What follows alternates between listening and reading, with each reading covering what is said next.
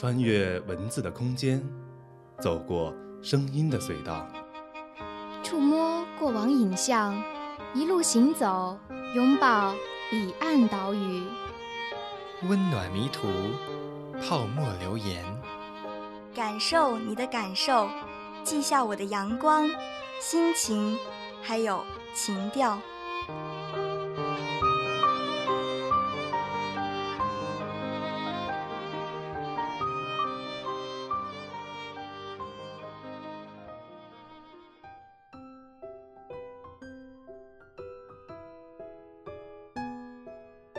大家好，本期凤凰树下为大家带来的是初听花咒的歌曲《五个人》时想到的同一寝室的五个伙伴，还有他们的梦想。我们都是风华正茂的人，处在人生的最开头，不曾经历过什么大风大浪，也没有可歌可泣的过往。我费尽心思想去把少年们的梦想写得波澜壮阔，可最后发现。普通的我们不必靠华丽的辞藻装饰太多，平凡的日子一天又一天，伟大的梦想一个又一个。我想讲讲陪伴在我身边的五个人，感谢大家的收听。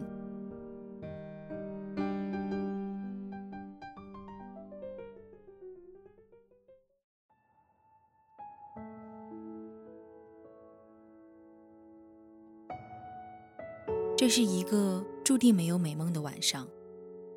我盯着刺眼的电脑屏幕，嗅着咖啡杯里飘来的阵阵余香，勉强的再次提了提神。回想起高中时，老师曾说过的那些诸如“等你上了大学就轻松了”之类的话，不禁苦笑。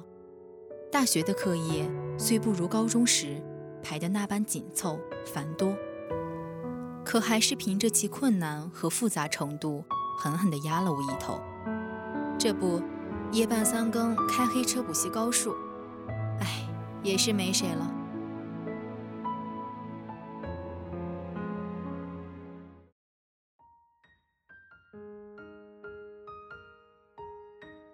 耳机里的音乐照常循环播放，却突兀地响起了不一样的旋律。点开网易云那红红的界面，嗯，五个人，五黑吗？是上中野辅 A D C？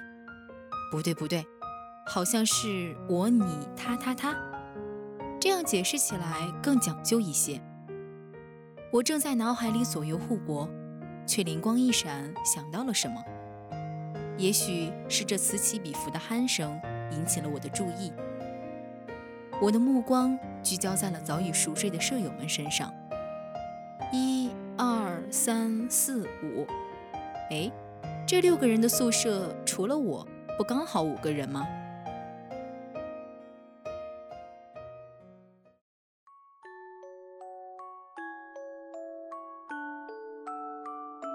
思绪就以这样无厘头般的方式展开。我托起下巴，强迫健忘的自己。回想起那些被搁置在记忆角落、未曾尘封的熟悉印象，一排排七秒钟的卡带在脑海中放了又放。老王、宝宝、梁总、陶老板、老刘，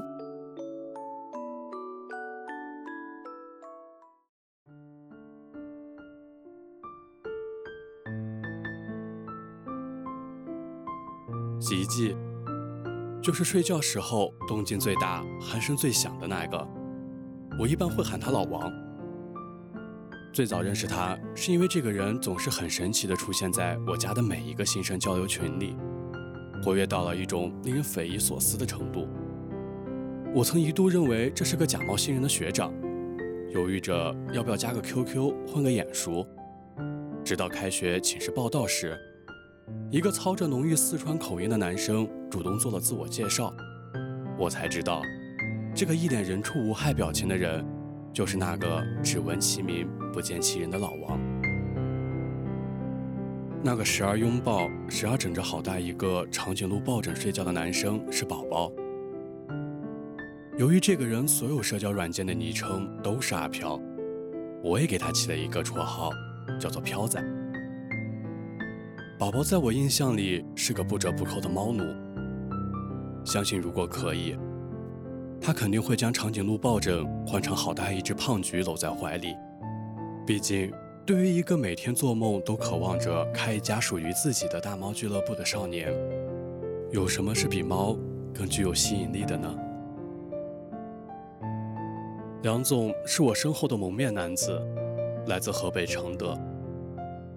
梁总的霸气程度总是能给我一种承德避暑山庄是他家开的的错觉。如果论起寝室里最有威慑力的男生，梁总定是当仁不让。作为动漫中死神的忠实 coser，他的每次盛装登场总是自带有弱者退散的增益，威慑力十足。而因为睡觉习惯常常戴有眼罩的梁总，更是夜半三更回头看时的恐怖角色。多次因为回头而受到惊吓的我，早已是心有余悸。那个刚刚还在狂点鼠标、操作到 CPU 疯狂燃烧的男人，我们称呼他为陶老板。说起来，由于一整套电脑设备打点下来花了差不多一万块大洋的缘故。我们起初称他为华大万元户，之后慢慢简化，就有了陶老板这一称呼。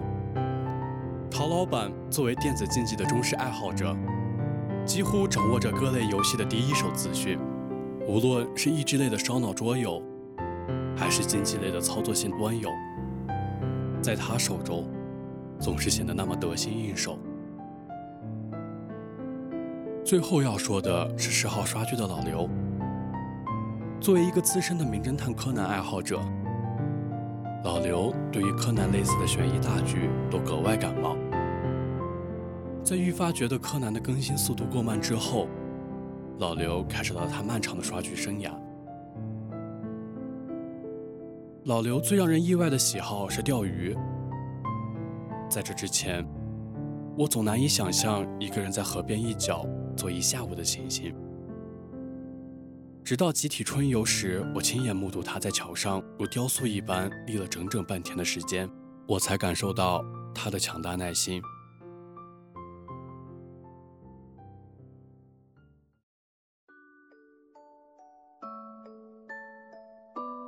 这就是同我一起生活的五个伙伴。青春正当时，我们有着旁人羡煞的活力与激情。一起跑步、打球，一起哼婉转的小调，唱彼此熟悉的歌。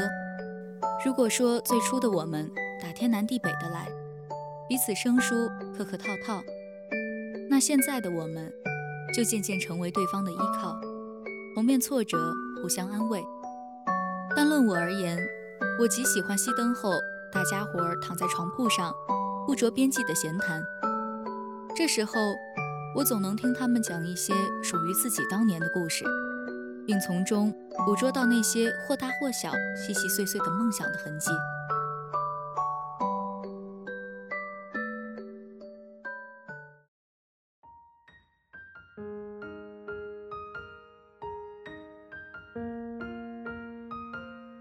我的印象里，梦想的开始最多是在餐馆饭桌上。对于我们这些以吃为共同爱好的少年们，各式各样的美食才是最好的消遣。而我慢慢知晓的那些梦想，也都是在心满意足的饭后闲谈中悄悄记下的。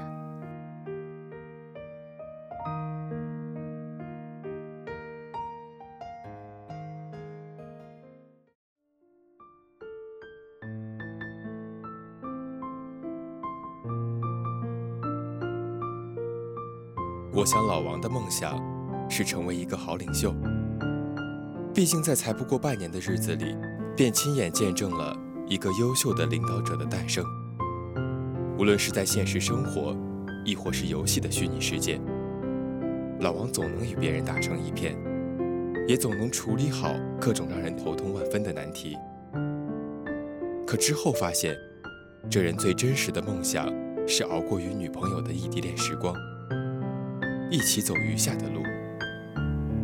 我没有谈过恋爱也不曾拥有爱情可我却知道这就是少年心中爱情的最好模样。宝宝如同之前所说的他是一个毛癌晚期患者。一直挂在嘴边的梦想呢就是拥有一大窝属于自己的猫子猫孙。然后在一个不太热闹的街角开一家同猫咖类似的小店愉快地过着悠闲惬意的有猫生活。同时呢，宝宝还是一个心理学爱好者，不读理科生视若珍宝的高数大物，常捧着一本心理入门指南学得不亦乐乎。可每当他一本正经地研究着有关心理的书籍时，我却总想着，这家伙是不是又想去讨哪个小猫欢心了？关于梁总，我对他最深刻的印象仍旧停留在他和班主任的那场雄辩上。我明白，当一个人竭尽全力奔赴向最远方的目标时，他便能潇洒地甩掉身上所有的负面形象。梁总的梦想。是去打好他所将要面对的每一场辩论，明是非之分，明同意之处。一次，我从寝室楼下的自习室经过，偶然看见他和他的团队做便前准备，那种认真劲儿，真好。有些人呢，总会给你一种沉迷游戏的网瘾少年的错觉，可不经意间你会发现，这是一个精通各类软件的大神。陶老板就是这样，不显山不露水，却悄无声息地自学了各类电脑软件，AU、PS、一不拥有他曾经来过的印记。直到陶老板自告奋勇地帮我们做视频、音频的剪辑，我才明白，陶老板的梦想就是将自己的爱好发展成为一技之长。术业有专攻，行行出状元。志愿参军。报考军校的刘总，因为视力的问题来到了华大，可他却从来没有放弃成为中国人民解放军中一名优秀战士的梦。加入校国际护卫队，刻苦训练，他成了飘扬红旗下英姿飒爽的护旗手。参加大学生应征入伍的宣讲会，了解未来的所有可能。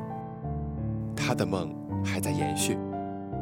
在我看来，刘总的梦想最为伟大。保家卫国，戍守边疆。每次想起，便总会情不自禁，肃然起敬。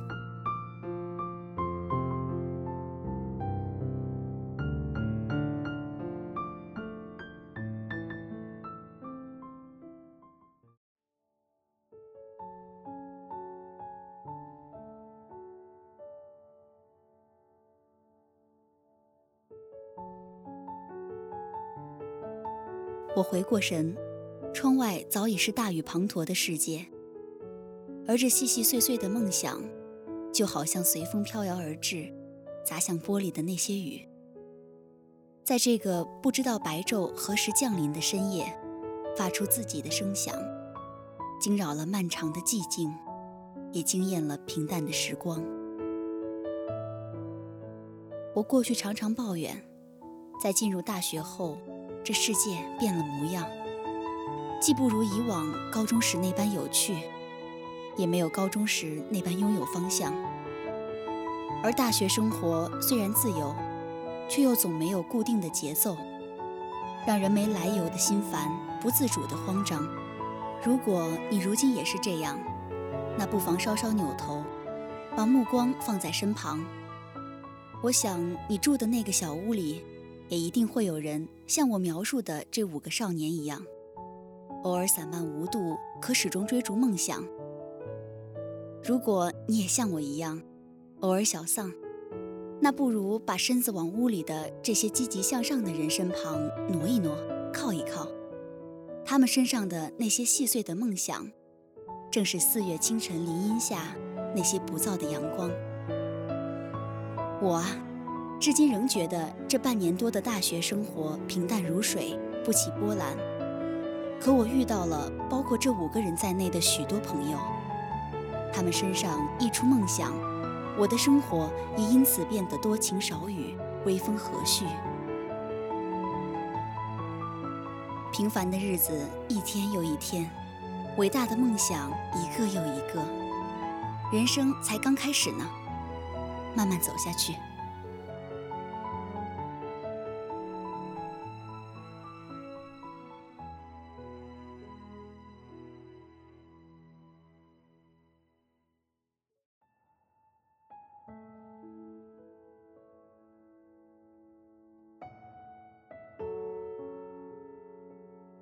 眼前的电脑屏幕显然已经忍受不住疲倦，不知何时悄悄地熄了去。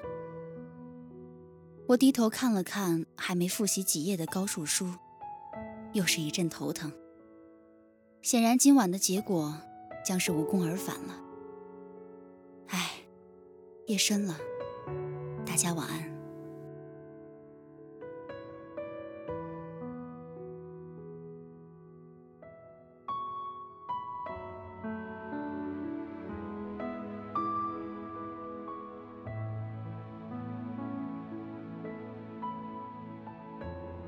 好了，本期《凤凰树下情调之五个人》到这里就要跟大家说再见了。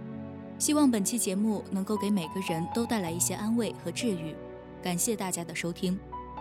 播音：十五、向南、大仙鹤、漠北、小郭，采编：子淼、吉物小周周，新媒体：威尔，协众监听。感谢您的收听，我们下期同一时间再见。